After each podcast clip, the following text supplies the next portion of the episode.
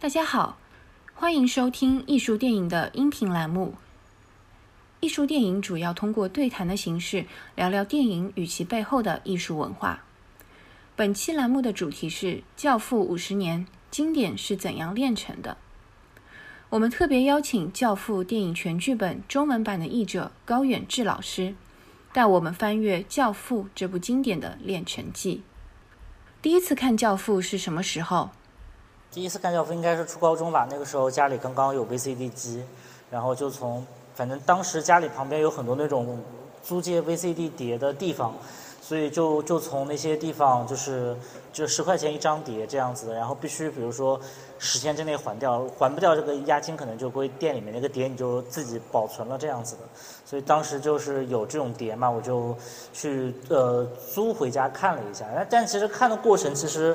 会会怕看不懂吧？因为，呃，也其实没有怕看不懂，就是我我家长怕我看不懂这样子。里面也有一些就是当时的比较保守的父母看来比较限制级的镜头这样子的。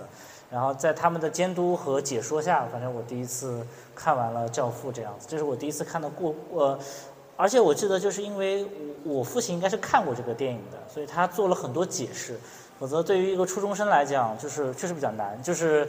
他有很多话并不是说的很明白，然后包括当时的可能字幕翻译也不是说非常的适合你去理解这样子。然后，但其实我悄悄在在家里面是看过《教父》的小说原著的，呃，对，看的理由也比较不好意思，就就是那个时候印书嘛，很多书为了好卖嘛，印的封面比较黄暴。我我总觉得那个书应该是一个比较精彩的书，确实内容是挺挺精彩，因为原著小说为了好卖，确确实实也也是要稍微越越线一点的这样子的，所以我大概看过小说，大概其实知道怎么回事，然后再看了这个电影，这是我第一次看《教父》的一个经历这样子。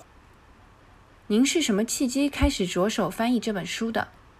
本书涉及到许多台词、幕后故事、删减片段等等。在翻译过程中也需要大量翻阅资料。您大概翻译了多久？哦，大概翻译过程其实就六个月不到就翻完了吧。其实，而且而且非常巧，应该是二零一四年的北京国际电影节。其实当时是第一次要。播放这个《教父》的，然后，呃，然后二零一三年十二月份的时候，呃，就是后浪电影出版公司，然后，呃，因为我之前帮他们找过很多那个电影的电影书的翻译嘛，然后他们就问我说能不能再找一个翻译来翻译这本书，然后我想，哎，这书挺好的，我要我自己翻吧，这样子，然后我就自己翻了这样子。当时他们因为要赶一，问我一四年四月份，他们知道《教父》可能要在北京国际电影节上映，所以就问我能不能很快翻完。但是我我这个拖延症比较严重，所以肯肯定是做不到的。然后，所以最后也也是隔了可能就是拖先先是自己呃想了很久，然后最后大概是一六年左右，然后才翻完这样子的。然后大概大概其实就是翻译的过程。但是其实这个书。呃，因为是剧本嘛，然后所以说这个内容是比较好翻的。毕毕竟这个电影你是看过的，然后而且又有书，然后很多又有很多解析，然后很多中呃经典的台词也有很多人讲过，所以这个书本质本质上翻译内容不是特别难。然后对，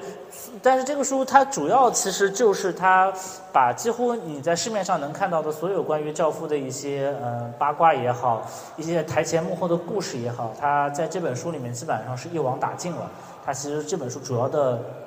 嗯，就是能帮你整个的看到《教父》从立项到拍摄到上映到几十年以后整个一个过程，它的《教父》的一个接受的这么一个脉络，这样子，这个是这本书呃一个就是是它比较重要的地方吧，就是对于《教父》这部电影来讲比较重要的地方，这样。《教父》电影全剧本这本书，其实在装帧设计上也暗藏玄机。书的封皮展开后，其实是一张巨型海报。您可否和我们聊聊这海报上的蕾丝花纹设计图案？它代表什么含义？原来书的那个海报的封面其实就是一个像提线木偶一样抓着那个字母，就是从原著刚刚开始。呃，就是出版的时候就有了这么一个设计的素材，它主要其实也是想反映出一个，就是像教父这种躲在幕后的人，他自己是不会走到台前的，那些人是不认识他的。你包括教父在外面的那家公司，他是卖这个番茄酱的嘛，这样子的，包括还卖橄榄油的，这个公公司的名字里面都不包含这个克里昂这个名字，都他都是找找他的助手监口的那个。名字，所以他一直是隐藏在幕后的这么一个幕后大佬的这么一个角色，所以他就像一个这个所谓叫 puppet master 嘛，就这个这个牵线木偶的提线大师一样，他在幕后操纵了这一切。所以这张海报呢，它更多的其实就是反映的说，就是要隐藏在幕后，然后把这个整个这个盘根错节的这个黑帮世界，包括还有美国的政要，因为它里面也提到。他跟这个美国的很多法官、检察官，包括政政界人士都是认识的，所以说他这个他这个设计其实多多少少有一点想体现说，对于这种盘根错节的美国的地上社会和地下社会，教父以及他在这个整个纽约的五大家族当中的操线人的这么一个。这么一个非常独特的一个位置，所以说这个海报的这个这个里面的设设计多多少少是受到这个影响，所以才会有一个非常复杂的，最后形成了一个 Godfather 这么一个偏蕾丝风格的这么一个比较繁复的一个设计。I have but one heart, this heart I bring you. I have but one. Heart to share with you. I have but one dream that I can cling to. You are the one dream I pray comes true.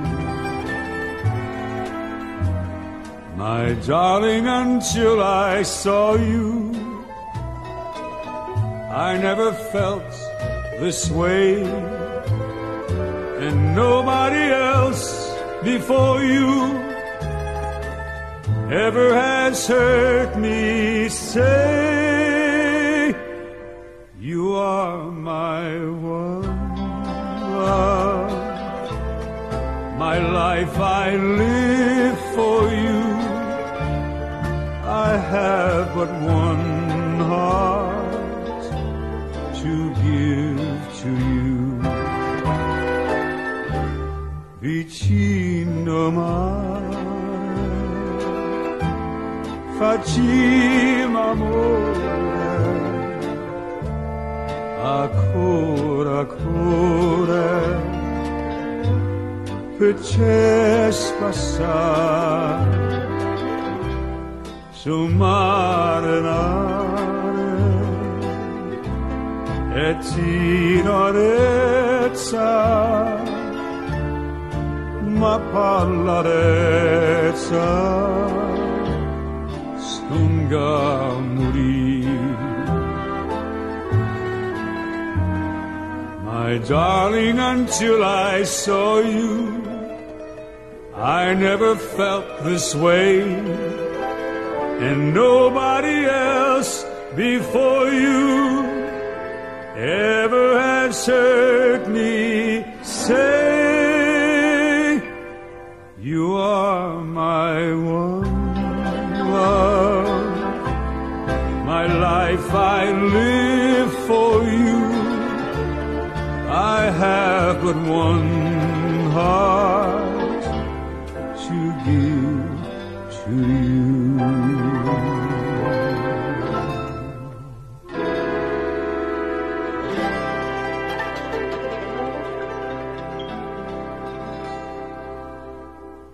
教父》是根据同名小说改编而成，派拉蒙影业买下了小说的版权。这本小说原先不被看好，科波拉甚至认为它是一本二三流的作品。是什么契机让本书一炮而红，成为畅销小说的？马里奥·普佐，大家可以看到，就是这个人，就是这本小说的原作者。嗯，他本人是一个赌徒嘛，然后也是欠了很多钱，在纽约有点混不下去了。这点很像啊，就是在历史上很多小说家都是赌徒，像巴尔扎克、像托斯妥耶夫斯基都是著名的这个好赌人士。然后他们写小说的唯一动力，其实就是为了写小说挣钱还债这样子的，然后这样子可以方便借下一次钱，所以他们都是这样的人格。然后这个当然，当然从这个文学成就上来讲，这个马里奥·普佐这个确确实实远远不如这个托斯妥耶夫斯基这样子的大作家这样。然后，但是他也是出了这个问题，他欠了很多钱，然后自己这个生活非常的就是就是生活状况出了问题，包括他呃不仅欠了钱，而而且他的上一部小小说非常惨。然后我们后面会看到一个跟这个东西相关的美剧，它里面有表现过，他可能就是来图书签，类似于像我们今天这样活动吧，然后可能底下就三个观众。然后他要跟人家叨叨叨讲很久，然后签名售书，然后其实就能卖出去几本这样子。所以他是他这个经济状况，包括他的书遭遇了很大的问题。他前一本书呃忘了是关于什么题材的了，但是就是跟意大利人一点关系都没有。他找了一个就是当时看上去很火的题材写了，结果写的一一败涂地。然后所以他最后就在琢磨，他什么题材是我这个意大利裔的美国人适合写的呢？他就突然想想到了，说这个黑帮很适合他。虽然他当时几乎不认识，就是他没有任何一个黑帮的朋友，但是他本人一直生活在这个黑帮区嘛，就黑帮生活区，所以说他见过很多黑黑帮，他知道很多黑帮的，就是一些传闻，所以他就决定要以这个题材为一个契机来写小说。但是呢，他这个写作呢，他不是说。呃，因为你知道写一本小说，你再再怎么着也要呃短则三四个月，长长则半年一年，这个时间是需要的。他其实就是想写一个故事梗概，然后把这个故事梗概呢卖给看哪个电影公司他感感兴趣，急急忙忙筹来一笔钱，筹来一笔钱以后呢，他好还掉他欠的那些债。他其实是这么一个目的，所以他就急急忙忙的写了一个故事大纲，然后讲了很多，然后包括当时他就给他起了一个名字叫《教父》，因为意大利和这个天主教具有非常强的一个关系，然后意大利又跟黑帮有很强的一个关系，所以他就觉得说，哎，《教父》这个词听上去比较有大佬的范儿。其实，在出这个《教父》这本书之前，意大利的所有的这个黑帮的大佬都不叫教父，他他有一个名词叫什么 Capo di Capi 啊，就是所谓叫做老大。然后呢，他还有个叫老大的老大，就是整个西西里岛的那个老大。他是那个总 couple，然后他是有这么一层有意大利语的这个渊源，但是跟教父半毛钱关系都没有。他是当时为了把这个都项目塑造的比较好看嘛，你要找投资人来投你这个小说，投你这个钱，你必须把这个东西包装的像那么回事儿。他就想想了想，就写了个教父。然后派拉蒙看到了，派拉蒙就派派拉蒙呢，就属于跟现在的风投很像嘛，就是。他是可以同时投一百个项目这样子的，他每个项目，比如说他，比如说《教父》第一版的版权就卖了六万块钱，就是他根据那个故事大纲这样子的。这个六万块钱对于派拉蒙这样的电影公司来讲，一笔小钱嘛。然后我先把你这个六万块钱付掉，然后呢？反正他可能一一年投一百五十个项目，反正九百万，呃，多是蛮多的。但万一有两三个 IP 比较红，那我电影公司就赚大了。他的想法是这个样子的，所以电影公司就给他投了六六万块钱。那他们也知道这个马里奥·普佐的这个尿性嘛，就是，嗯，可能这个小说也出不来，这样他就是为了还个债这样子。然后结果这个六万块钱给给他以后，嗯，他们也没多管。结果一两年以后，这个马里奥·普佐这个小说就写出来了。而且写出来以后也找到人出版了，然后出版以后就大卖，应该是在《纽约时报》。呃，可能占据什么那种《纽约时报》什么畅销榜，可能呃，我忘了是二十几周还是四十几周，反正就是占据非常长时间。这个小说就一炮而红，然后派拉蒙就看到了商机嘛，因为这个小说卖这么火，就跟我们今天比如说什么《盗墓笔记》可能卖的很红，那可能跟着的电影项目就一层一层的就过来了这样子的。所以他等于说花了六万块钱买的其实是这个小说改编的优先权。就是他买了这个钱，然后他再花了一笔钱把整个小说的版权买了下来。所以说，整个小说的创作钱其实派拉蒙就已经付钱了，只不过这个付钱是一个风投式的一个投资的方法。但是这个小说为了好卖嘛，所以他当时就是马里奥·普佐也很自然的嘛，就要加很多暴力，就是就是人类的本性嘛，就喜欢看黄暴这样子的，然后就加了很多这种色情啊、暴力啊的成分在里面，所以。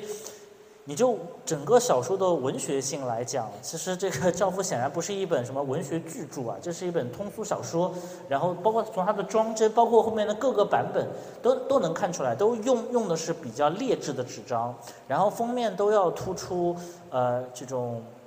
黄包像包括我当年就是在家看的那本中文的《教父》，它也是突出了这个元素这样子的。然后在西方的话，它一开始也是要突出这方面的一些内容这样子。然后所以说这个小说卖得很火以后，最后就决定去改编。然后但是他的小说本质上它就是一个二三流性质的小说，呃，这个。普佐本人也不避讳这个问题，然后所有的人也都知道这个问题。当时科波拉其实只认认真真的拍过一部电影，但是他获得了一个奖项，这个奖项就是那个巴顿将军，他是获得了编剧奖，他是那个那个巴顿将军的那个最佳编剧，拿过奥斯卡这样子的，对。所以他当时是一个初出茅庐的人，然后呢就非常想，非常非常的想就。就是在电影上有有一点作为，但是他是看不上《教父》的。他觉得《教父》这种小说，把我们意大利人都描绘成黑帮分子，然后天天吃个意大利面，然后像这个马里奥·普佐和这个这个科波拉，你看就是长得就比较。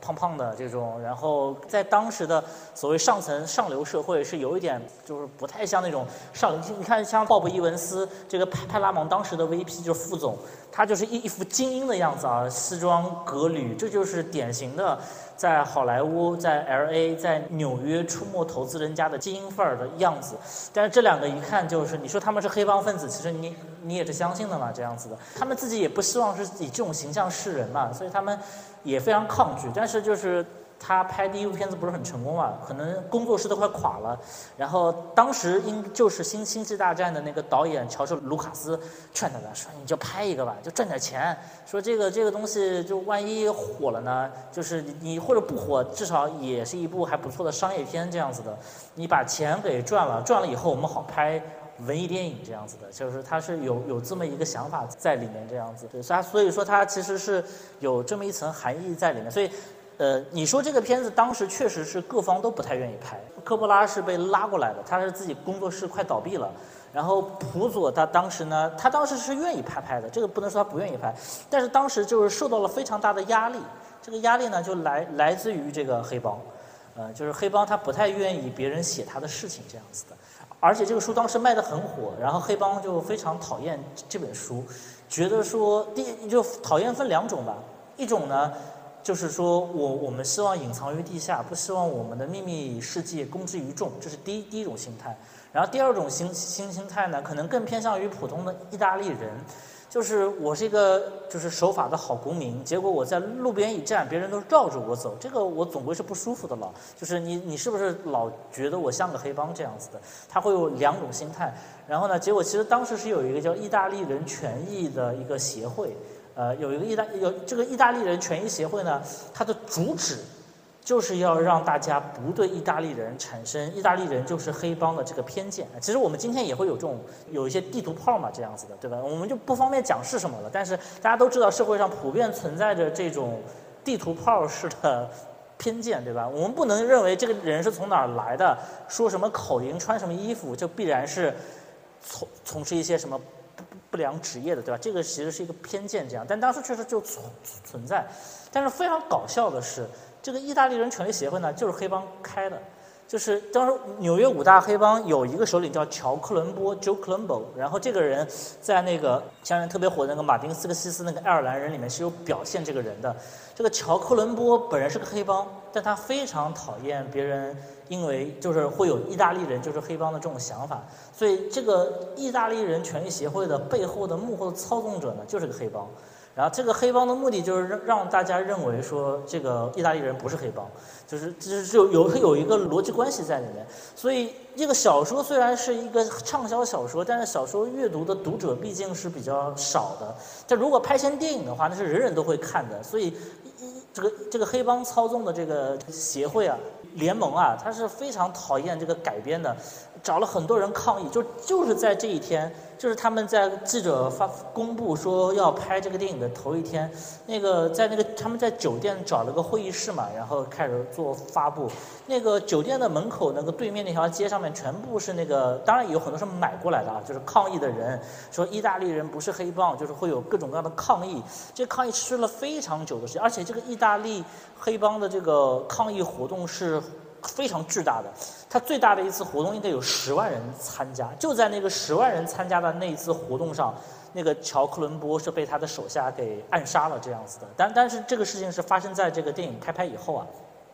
然后在这个电影开拍前，就意大利人就非常不愿意他开拍嘛。最后派拉蒙，所以派拉蒙的老老总也很担心，就是说万一意大利人不愿意看，特别是这个影片本来是很黄暴的嘛，他怕很多这种天主教会，因为天主教会当时势力也很大，万一说这个影片不适合就合家观看，对于他的票房是很受损失的。所以说派拉蒙也不是很愿意拍，因为这个片子的这个这个影这个 IP 的这个黄暴的这个成分已经很就是已经把它当成一个卖点在卖了。这样子，所以派拉蒙当时也是骑虎难下，就是不拍吧，又怕版权流流到其他的电影公司手里面去了；拍吧，他又有有很多现实的问题，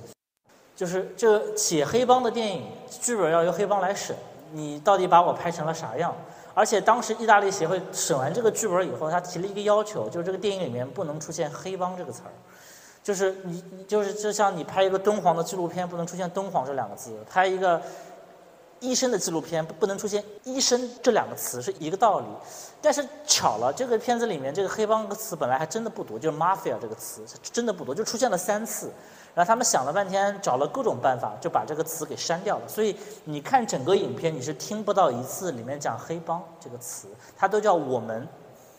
就它而而且叫我们这个词是符合意大利语习惯的，就是。意大利的黑帮，它的自称叫做 Cosa Nostra，就是一个意大利文，就其实是偏西西里文的。就 Cosa Nostra，就是其实翻译成中文叫做我们的事业，就是我或者我们的事，呃不，Our thing，就是如果翻译成英文的话，就是这这个是我们的事，这个就是意大利整个黑帮文化对待美国政治、美国公众的一个态度，就是这是我们意大利人自己的事情，我们不需要你政府来。插手这样，他们会有一种这样的思维在里面，对吧？但是你卖毒品，你搞各种各样的坏坏事儿，这个事儿政府怎么能不管呢，对吧？这其实里面会有很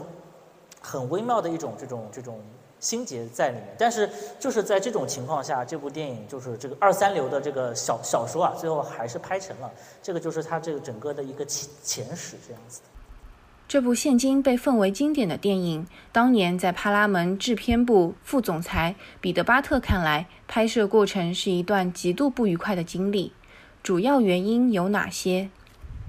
因为这个科波拉，现在科波拉你看就是那种大师的范儿就很足，你看背后背景都是虚化的，这样子的，就是这种范儿，对，非常足。但当时是个毛头小伙子，他被选上的唯一的一个理由就是他是个意大利艺人。就是当时所有的意大利黑帮片都卖得非常烂，就是所有的什么派拉蒙、华纳拍黑帮片就意味着两个字赔钱，所以我们就拒绝拍黑帮片。但是呢，华纳里面呢就有一些一些中层，特别是这个影片的执行制片这个阿尔伯特·鲁迪，他就有个观点，说为什么那些片子都失败了？因为我们没有找意大利人来拍，你找个爱尔兰人来，就就就就大家就这么个意思吧，就是。呃，我没有其他意思啊，就是你找个东北人来拍上海，和你找个上海人人去拍东北，其实似乎拍的都不太对味儿，对吧？就是你必须似乎要你要找个上海人拍上海，找个东北人拍东北，才能把那个地方的特色给拍出来。他说你怎么能找一帮什么什么爱尔兰裔的导演啊，一帮什么就是根本跟意大利文化没有什么关系的导演来拍这个意大利电影呢？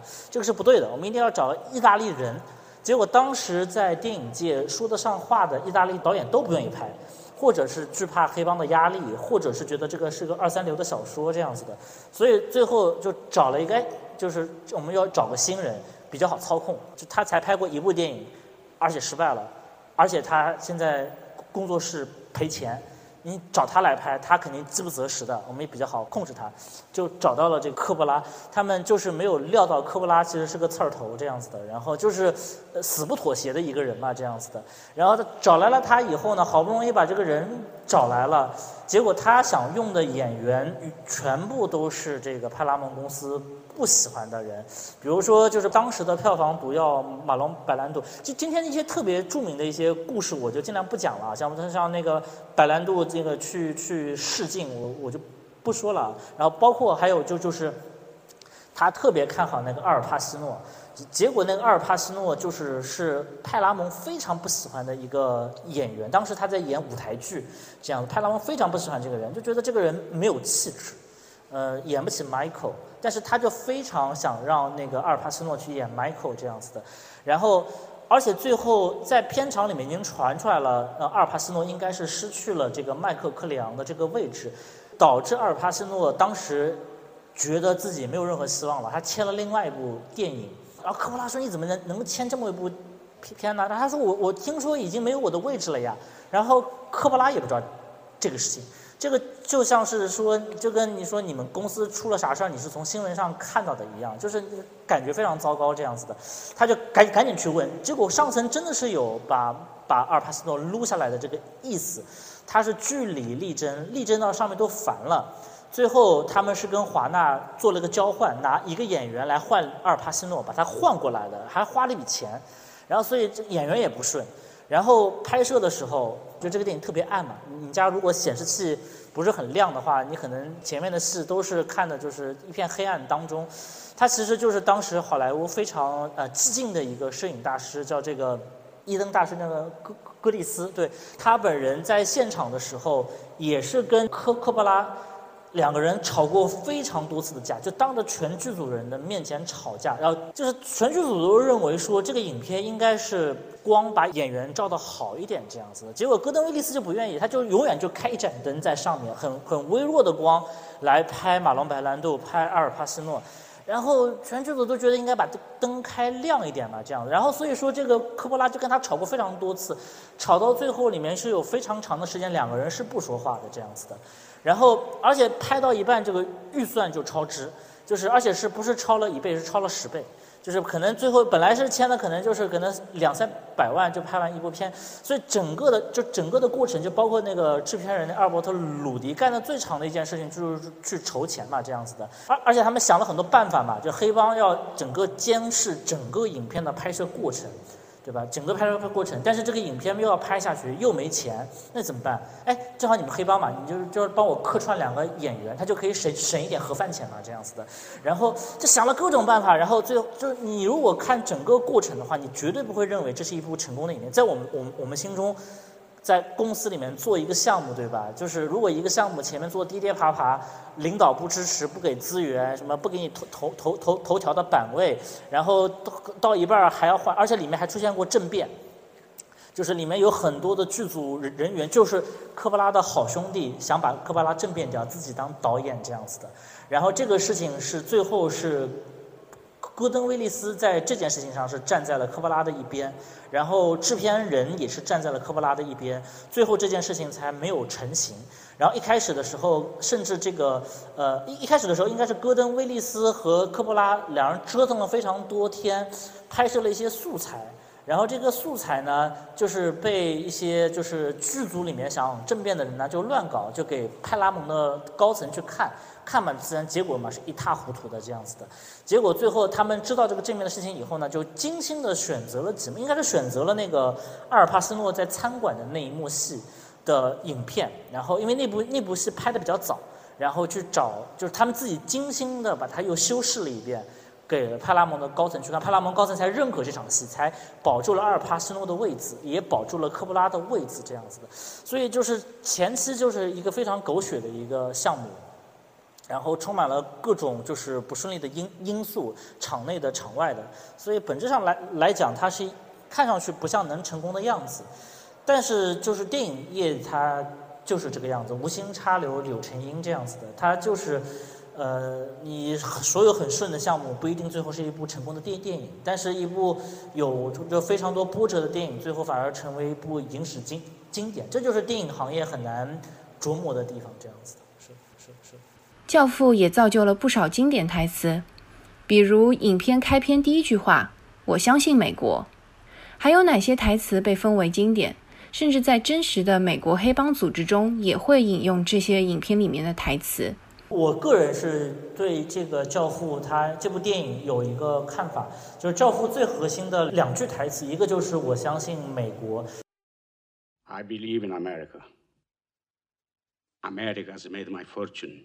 第二句就是那个在那个宴会的时候嘛，阿尔帕西诺演的那个 Michael，他跟他当时的女朋友戴安基顿演的那个 K，呃，说了那个就是他父亲当年跟一个杀手去拿着把枪指着那个乐队经理的头，让他们跟他的那个教子解除那个合约的那个事情。说完以后，Michael 就说了一句。说这就是我的家庭，但这不是我，就是我跟他们不一样。这两句是非常核心的台词，甚至我觉得是整个影片最重要的两句台词，因为这两句台词其实其实都是谎言了，对吧？I believe in America，就是我相信美国。那美国在这个语境里面的美国是什么意思？那肯定是一个拥有着法治、拥有着梦想，你可以在这边变得富有的这么一片地方嘛。这个跟美国建国两百多年以来一直都在强调的这种。价值观这样子的，但是你会看到这个影片里面的这个美国，呃，没有人相信法治，对吧？你法治解决不了任何问题，对吧？你你时不时不时就得拍拍个人，把那个人揍一顿，他才懂这个事儿应该怎么办这样子的。然后第二句话其实就是这个，他跟那个 K 呃 K 他他女朋友说这个。这是我的家庭，我跟他们不一样。这这也是句彻头彻尾的谎言嘛？你最后会看到，就是 Michael 是有过之而无不及这样子的。他连他哥哥都杀嘛，这样子。他已经跟他父亲相比，他完完全全就是一个非常冷血的、残酷的这么一个黑帮头子这样子的。所以这两句词其实暴露了很多问题。当然，一个就是虚伪，第二个其实就是他整部影片都是在一一个资本主义的反题。就是他上来先告诉你一个资本主义的童话，但他整个影片都跟你戳破了这这层资本主义的童话，包括到了第二部里面，所有的影片的内容都跟你说，呃，我们家要洗白，等到我们家洗白以后，我们就可以堂堂正正的做人了，对吧？呃，老教父会对小教父说，以后我会希望出现参议员克里昂，出现州长。克里昂这样子的，但最后这些所有的东西都没有成型。你刚才好像那个之前放那个预告片里面，还有那个 Michael 在第三部里面的那个很经典的，在厨房跟他的军师们在聊，说每次我想退出这些事情，他们都会把我拽回来，就是每一次他想。这次我要不就做一个奉公守法的好公民吧，就是我我不想希望我的子女再成为这个黑帮的这种代名词了。但是一次一次黑帮都不放过他，这个隐形的黑帮都不放过他，还要把他给拽回去。这个其实其实就是这个教父里面这个。就是我我我比较喜欢的一些台词了，就包括可能之前大家拿到了那个幸运饼嘛，幸运饼里面可能也都藏着一些这种京剧台词这样子的。然后第二个问题就是为什么黑帮会用里面的话？其实，在教父出现之前，意大利黑帮呃给人的感觉，包括他们真实的情况，就是一帮老老大粗，呃，就是一帮非常残忍的人，然后天天就是喜欢吃意意大利面，然后天天吃那种 lasagna 那种。千层面这样子的一帮人，然后举止非常粗俗，动不动拿把枪出来乱挥这样子的。但是黑帮也看《教父》，黑帮看完以后说：“我们原原来可以这么优雅。”然后据说《教父》拍完以后，连黑帮就是黑帮一些据点旁边花店的那玫瑰花的价格都变高了，因为他们经常会买嘛这样子的。就是黑黑帮也是人，他们也是他们也是来自一个艺术国度这样子的，他们以前只不过是受于生活所限，就是他们没有往这方面去想。但是当一个非常精致优雅的一个教父坐在那边，用非常阴柔的声音说，是吧？就是说你你不尊重我，对吧？然后这个感觉对他们来讲说，哦，我们要的是尊重，这个对他他冲击是很很大的这样子，就是。其实黑帮最看重的是钱嘛，对吧？黑帮最看重的是钱，他们不看重，他们也不能说完全不看重尊重这件事情，但是这个他们看重的尊重是能为他们带来钱的那种尊重这样子的。但是在教父之后，他们就普遍的就觉得说，做教父挺好的，不仅是很拉风，而且你感感觉到你是在一个像天主教会那种那种等级森严、很神秘的那种体系里面。所以黑帮教会就非常开始慢慢的注重自己的着装，注重自己的言辞，而且甚至会甚至像那个像卡斯特拉诺家族里面会有教父，就不仅注重着装，甚至还会注重谈吐啊。就是他，甚至他后来上法庭的时候，就是那个美国那些记记者都都说说这个黑帮老老大，他不像个黑帮老大，他像个生意人，他讲的都是那种侃侃而谈生意经，但是他就包装在就是他用生意经来包装他的整个黑帮事业这样子的。包括还有著名的那个黑帮那个，就是那个后来还拍成高那个高地约翰高地，约翰高地他有一个媒体给他一个封号嘛，叫叫叫 Don 叫呃叫 Depper Don，叫 Don 就是唐嘛，就是那个唐克里昂，就是一一呃意意意大利文里面先生的意思这样子，其实是有一些就是那种那种黑帮的含义，但是那个 Depper 就是指这个穿衣非常 fashion 那个，就是西班牙语里面。叫他们叫华裔教父，就是翻译成应该是香港先翻的，说把那个那个 Dapper Down 翻译成华裔教父，就是穿天天穿个风衣，然后天天被媒体追追着跑，在大大酒店大大堂里面，媒体拿一堆相机追着他，他穿个风衣很很很飒的这个样样子，你不知道真的以为是哪个好莱坞男明星这样子的，这么而且而且最后还真的挑了一个跟他长得很像的人来演他，就是那个。就是那个中文名约翰屈服塔，就是那个约翰特拉，就是那个那个那个那个，呃，对对对对对，变脸里面那个男男主角去演他这样子的，其实就是黑帮他会非常注重这个着装这样子的，甚至就就就是那个叫叫什么？我之后当然现在可能还没放到那那一页这样子，之后是有一个黑帮的，就有一个 FBI 的卧底，就卧卧进了黑帮嘛，然后卧进黑帮以后，他发现卧进黑帮以后他。需要做做的一件事情是去做美甲，对的。然后他做完美甲以后，他在他自己后来是写写了一个回忆录，然后写的回忆录里面说：“好，我终于知道为什么那些女人那么喜欢美甲了，这玩意儿太舒服了，这样子的。”对，他就我还专门去找的那段来看，他就是这么说的。他就是说这叫叫 nail polishing 这样子，对，就是这个人，就是这个人。他当时为了跟这些黑帮老大去混嘛，这就是就他当时是 FBI 去。他混到里面去以后，FBI 就窃听嘛，结果那黑帮老大就觉，就他当时是有是有一个名字叫做，对，叫杰克法尔孔这样子，这是他在里面的化名这样子的。说这个 Jack 是个好人啊，说这个人是可以发展一下的，以后实在不行就可以来做我们这一部分的老大这样子的。所以最后 FBI 听了也吓了一跳，说啊，万一他真当老大，这是抓还是不抓这样子的？所所以他会会有当时会有很有名的新闻嘛，就你们再不来，我就要成帮会老大了这样子的。他当年就在他的那个回忆录里面叫做 Making Jack Falcon，就是制造。杰克·法尔孔小那个那个回录里面就就说到说这个意意大利黑帮当时啊已经是两千年以后了，就是非常在意自己的外表啊，会去做美甲的这么一帮人这样子的。所以说就是他就是整个《教父》其实是某种意义上改变了美国的黑帮文化。就《教父》里面的很多东西都是编的，就是就是马里奥·普佐当年为了写小说写的漂亮，让让大家有兴趣。因为谁愿意看一帮糙汉在那边？对吧？就是做意大利面打打杀杀的，大家是希望一帮非常精致优雅的，甚至像，像这个叫像这个天主教里面的这种教宗一样的这种这个红衣主教一样的人物，在这边搞拳斗，这个是大家想想想看的内容，这个是大大家比较想看的这些呃这些画面这样。所以说，就是《教父》它某种意义上改变了意大利的黑帮文化，意大利黑帮。以后也会说，呃，I I will make an offer that he can refuse 这样子的话，我会给他提一个他无法拒绝的建议，这已经成为一个梗了这样子的。甚至在这个之后，他会就会出现那种呃，做做掉某一个人以后送一条鱼，这个习惯我看到的资料是说，西西里之前是没有这个习惯的，这个习惯是在教父之后啊，这这个习惯就。感觉特别像像邪教一样嘛，就是就是送送一条鱼是什么意思呢？对吧？就是没有任何意思嘛，对吧？然后但是在就是他缔造了一种文化，然后让大家感觉到说哦，这个东西很有神秘感这样子。教父的主题曲也非常经典，由意大利著名配乐大师尼诺罗塔作曲，他也是意大利电影大师费里尼的御用配乐师。他是如何与教父结缘的？呃，整个影片的制作过程当中，制片方就有一条主线嘛，就是所有的都是意大利的配件。我找意大利演员，其实最后演员都不是意大利人啊。那个 Michael 就是那个阿尔帕西诺，几乎不太会说意大利文。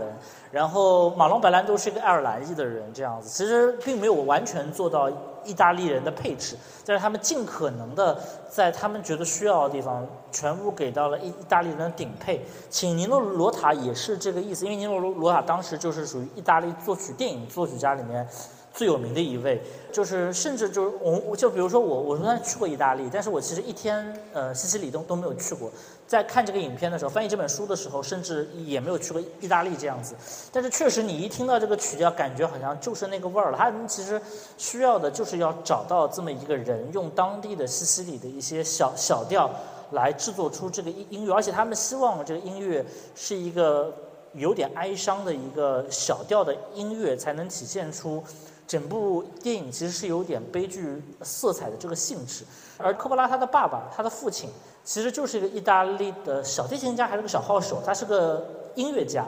所以说他也是，就是这个里面也有很多科波拉家族的人是参与了这个电影里面，包括那个演 Michael 的妹妹的那个人，其实就是科科波拉自自己的妹妹 Shell 嘛，塔利亚 Shell 这样子的。然后他也是希望他父亲能够参与到配乐工作当中。第一部他父亲参与的比较少，只是提提的一些建议。第二部他父亲甚至直接就挂名在尼诺罗塔后面。你看到那个第二部的话，配乐应该是两个人，第二个人也姓科布拉这样子的。科布拉本本质上也是一个比较有音乐传统的这么一个家族，所以说他对音乐的要求也是比较高。当然，尼诺罗塔这个级别的作曲家其实应该是没有任何问题的。就能创作出符合他想要的那种音乐的那种形式，无论是狂欢的婚婚礼当当中的，还是比较忧伤的那种小小调，他其实做的都很好。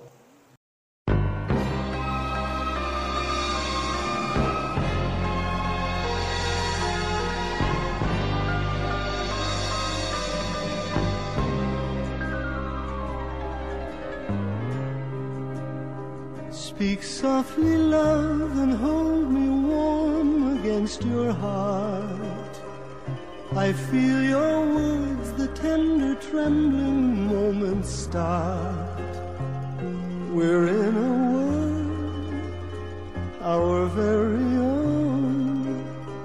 sharing a love that only few have ever known. Wine colored days sun, deep velvet nights when we are one. Speak softly, love, so no one hears us but the sky. The vows of love we make will live until we die. My life is yours, and all into my world with love so softly, love.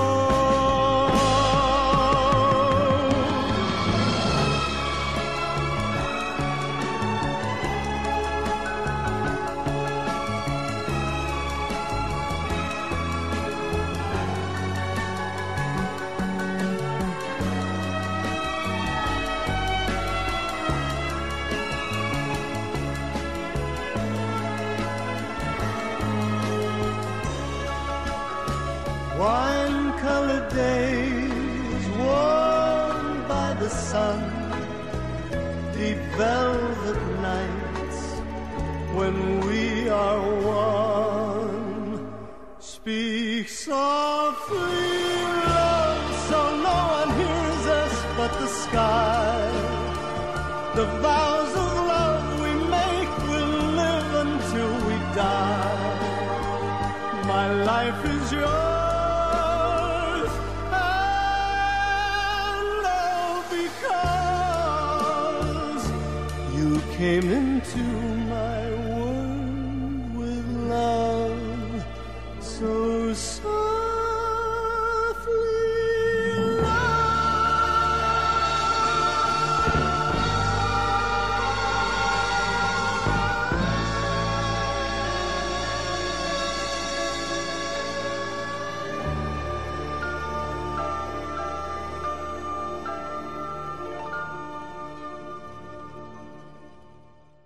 教父还出过迷你剧《最早是一九七七年的 NBC 频道上播放的，后面又出过许多个版本。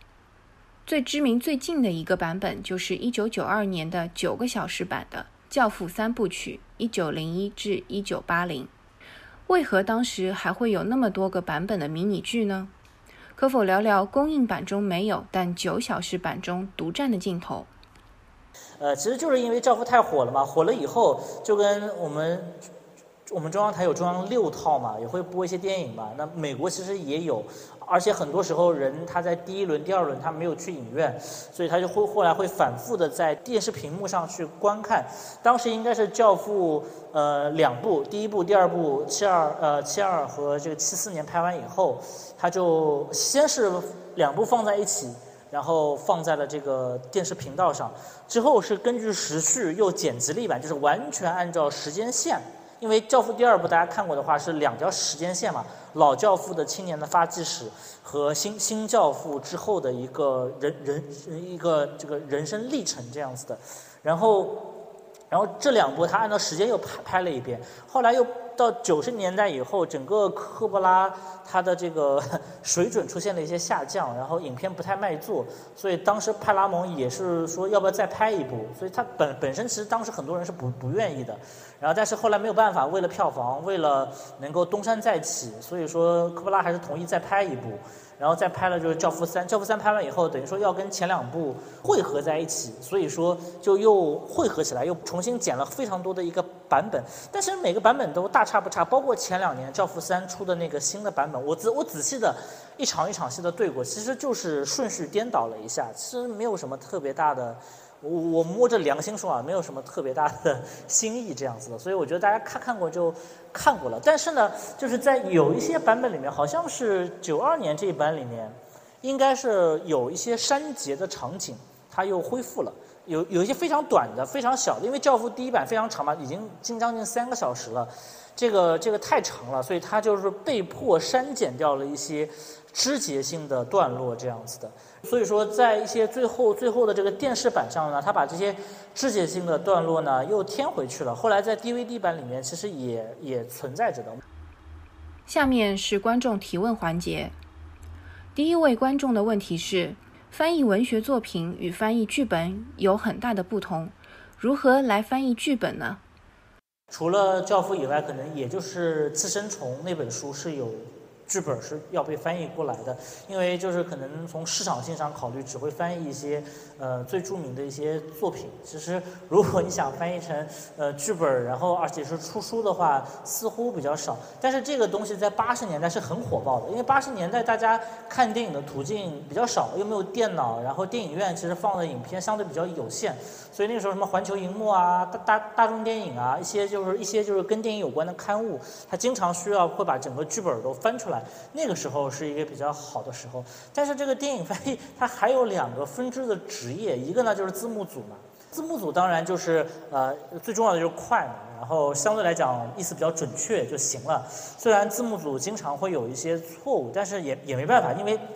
比如说前一阵子我看那个《天堂旗帜下》那个美剧。他之前是有一段棒球的那个，然后那个棒球的术语翻译都是错误，但是你几乎也不能要求一个字字幕组这些东西都翻译正确，这个也比较难。然后字幕组呢，如果说是一些像那个像纸牌屋这样的呃字幕的话呢，它还是需要做一些背景介绍，比如说对美美国政治啊，讲体育的可能要对一些规规则啊，它要有一些背景的介绍在里面。但是有一种字幕翻译就比较难，其实就是被大家抨击的比较多的，现在影院大荧幕里面的那个字幕，那个字幕非常难翻。为什么呢？就是它第一个就是要准确，第二个呢就是它不能产生歧义。呃，这个准确其实都是比较简单浅层次的，它其中还有很多细节，就比如说，呃，前两前两年应该是有一部讲那个达芬奇密码那个作者好像又有一部新的书被改编成了电影，讲但丁的应该是。那里面那个教授是哈佛的，然后那个哈佛在美国呢是位于波士顿的一个叫坎布里就 Cambridge 的地方。这个 Cambridge 呢，你在英国它叫叫剑桥，但是它在美国，它其实也有这么一个地名在这个地方。你如果在电影里面直接翻译成说他是哈佛的教授住在剑桥，那对于绝大部分中国观众来讲是会产生困惑的这样子，因为好像剑桥是两两个地方，他就必须要考虑到观众的观观影习惯，他就把所有的 Cambridge 全部翻译成了波士顿。它其实会有一些非常多的细节，而且它的细节还是跟我国的一些电影放映的一些惯例有关。就比如说，我们国家放映的所有的电影，虽然我们现在可能会选择原声啊，呃，就是欧美的片子看英文的，或者我们看直接看是说日文的这样子的，但是其实作为电影引引进到中国，必须要配音，必须要有一个配音的译制版。这个译制版就很难，因为译制版的话，你必须要根据口型，根据他说话的长短，有些时候在外国，它很简短的一个词，它翻译成中文可能会很长，那它翻译它必须要符合口型和符合它的说话的长度，把它卡成差不多的样子，才能让这个配音演员去配音这样子的，所以它会有非常多的限制，所以。我们经常会吐槽说，影院里面的那个翻译有有有错误，它当然会有错误，但它其实这个错误有些时候是因为一些客观原因造，有些错误是真的错误。就比如说漫威的很多字幕，它可能是真的那个翻译他本人不是个漫威迷，他很多东西不太了解这样子的。但真的有些时候他是为了跟配音合上，为了让最广大的观众，而不是漫威的铁粉能够最好的了解到这个电影，他故意翻的比较。稍微有一点点错，但是能让更多的人去懂那个梗是是是什么意思，这样子，它会有这种情况在里面，这样子，这个是一个我对这个呃剧本翻译的一个 一个回应吧，这样一个分享，这样。第二位观众问的问题是：如果《教父》只拍了第一部和第二部，没有第三部，是否也成立？第三部在您心中占据怎样的地位？我觉得就是，如果他拍到二的话，应该很完美嘛，这样子。然后拍到三呢，你也不能说多余。三其实就影片质量本身来讲，还是蛮不错的一部电影。但是毕竟一和二这个光辉太耀眼了，这样子就跟苏东坡儿子就是其实是写的也不错，但他爸是苏东坡，他光环会被削弱很多，其实是同同样的这种道理这样子的。然后其实一和二，我觉得一其实拍完的时候，他们也并没有说立即想拍二，只是一太成功了，成功到他们难以置信了，他们就觉得不再就这个 IP 再炸一笔的话，就是自己都对不起自己这样子的，所以他们就拍了二，而而且当时《教父》的那个原著小说还是有很多素材没有拍的，然后所以当时他们还是想说这个素材还是可以继续拍一拍，而而且。版权费都付了嘛，你可以二次利用一下嘛，这样子的。他们本来其实就是想拍一个《教父》的续篇，但是是科波拉和马里奥·普佐本人是非常想把《教父》的前传也拍下来，所以两个人就是写了一个双线叙事，而且这个叙事第一版剪出来非常难看，因为第一版它来回闪回了可能二三十次这样子的，你一般。观众看的话肯定会很晕很晕，最后他把它控制在了十次多一点点的这个样子，尽量减少切换的次数，让观众没有那么晕，然后所以说这个电影才得以成立这样子，但是。拍第三部的时候，就是科波拉自己也遭遇了一些创作危机。科波拉在七十年年代的时候拍的比较好的，还有像《窃听大风暴》，也是拿了戛纳金棕榈的。还有像这个七十年代最有名的，当然是这个《现代启示录》了，这样子的。这个是他自己特别想拍的，然后戛纳也是给足了他排面。那个电影最后是带着胶片飞机飞过去的，因为。他后期都没有做完，他们看的都是有很多那种绿幕，就是那种后期没有做完那个样子的影片，最后也给也也给了金棕榈这样子的。但是他到了八十年代以后拍《棉花俱乐部》啊，呃，包括还跟伍迪·艾伦那些导演合拍了那个《大都会》，都非常失败。最后他自己其实也有也有点创作乏力。最后九四年是他呃整个创作生涯第一阶段最重要的一部影片，就是这个这个呃《吸血鬼进进行四百年》。拍完以后票房也不好，口碑也一般，然后拍的也是很浮华这样子的，他自己只觉得他的创作力已经不在了。在但是在那个档口之前，就是拍《惊情四百年》之前，他拍了《教父三》，也是希望能够在自己以前非常熟悉的一个题材里面找一找感觉，看看能不能再火一把这样子的。但最后其实《教父三》虽然票房非常不错，口碑也还行。在业界呢，大家也都觉觉得说不错，但是最后还是没有达到一个史诗级的收官的这么一个地步。其实三部曲拍拍到最后能够拍得很好，其实也比较难，这个也是个实情。然后很多演员，像那个演那个军师那个汤姆黑的那个乔治杜瓦尔，就是他们家那个爱尔兰那个捡来的那个孩子，他就是因为片酬谈不拢嘛，然后就不愿意来拍这样子。然后包括拍到第二部的时候，它里面他的一个左右手变成那个庞庞提耶利吧，就是那个一个那个头有点秃的那个老头儿，就是因为就就是因为第一部里面那个克莱门萨，就是教他打枪的那个人，那个人是这个真实的黑帮。那个人是卡斯特洛家族真实的一个黑帮成成员，他就是被拉来的一个群演这样子的。最后因为很真实嘛，因为他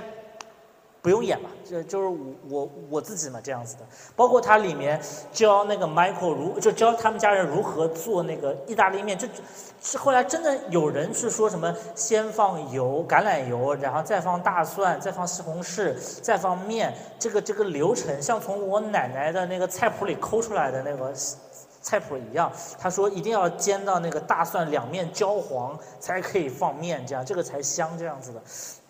所以，所所以说他每一步其实都还是有一点缺憾。其实克莱门扎应该还是在第二部如果能够续演的话，其实也是很漂亮的一个剧组。但那个人本人是一个黑帮嘛，他自己就不愿意。而且这个黑帮是呃，在他死了之后，然后就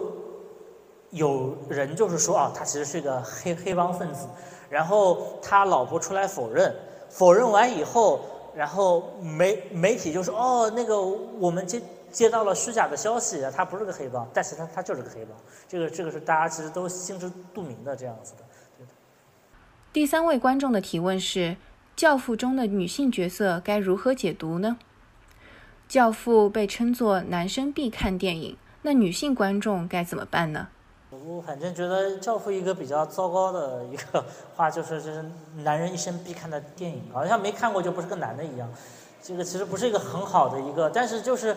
呃，其实《教父一》里面你得承认女性的角色是非常边缘化。一个最重要的就是教父的太太，就是他妈。他妈其实，在影片里面就是不停的被灌输，这个女人不应该去为这种事情操心。啊，他会非常强调这这一点。这个在现实的意大利黑帮当中确实是这个样子，就是女性在意大利黑帮里面是一个比较被边缘化的一个角色，几乎他们是不参与家族事务的这样子的。然后教父这一点呢，当然它是一个非常男权的视角，这个也也是一个实话这样子的。但在教父二当中，呃，通过对凯，就是他太太这个，就是这个这个这个。这个这个戴安·基顿演的这个角色的这个强化，其实你是能看到这个女性在整个黑帮家族里面这个地位，其实是非常受压抑的。你一旦想逃离的话，你连小孩都是带不走的。它其实是一个非常被变化的这么一个地位在其中。而且就是在《教父》这个影片拍摄完之后，很多人对《教父》会有一种错误的观念，就觉得做黑黑做黑帮还挺帅的，然后加入黑帮还挺有这种。挺刺激的，但其实真正经历过黑帮的人，其实没有人是希望自己的子女在从事这条道路。反凡是从事的，就是做不了律师也做不了医生的那种家里面真的不知道该干嘛的那种子女才会干这一行这样子的。然后一般的父母也不会让推荐子女去干这个职业这样子。呃，呃，而且确实就是意大利的这个女性，其实在家庭当中的地位其实就是一个烧饭。我们我们前两年去看那个绿皮车嘛。就是嗯嗯，男人在那边打牌，然后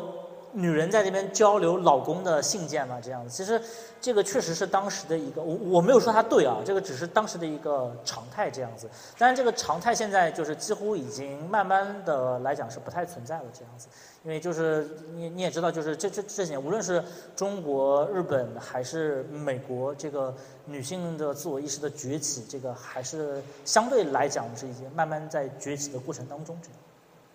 好了，以上就是本期的艺术电影的全部内容，感谢大家的聆听。假如你喜欢我们的节目，欢迎点击订阅。如果有什么话想同我们分享，欢迎在栏目下方给我们留言。那我们下期再会啦，拜拜。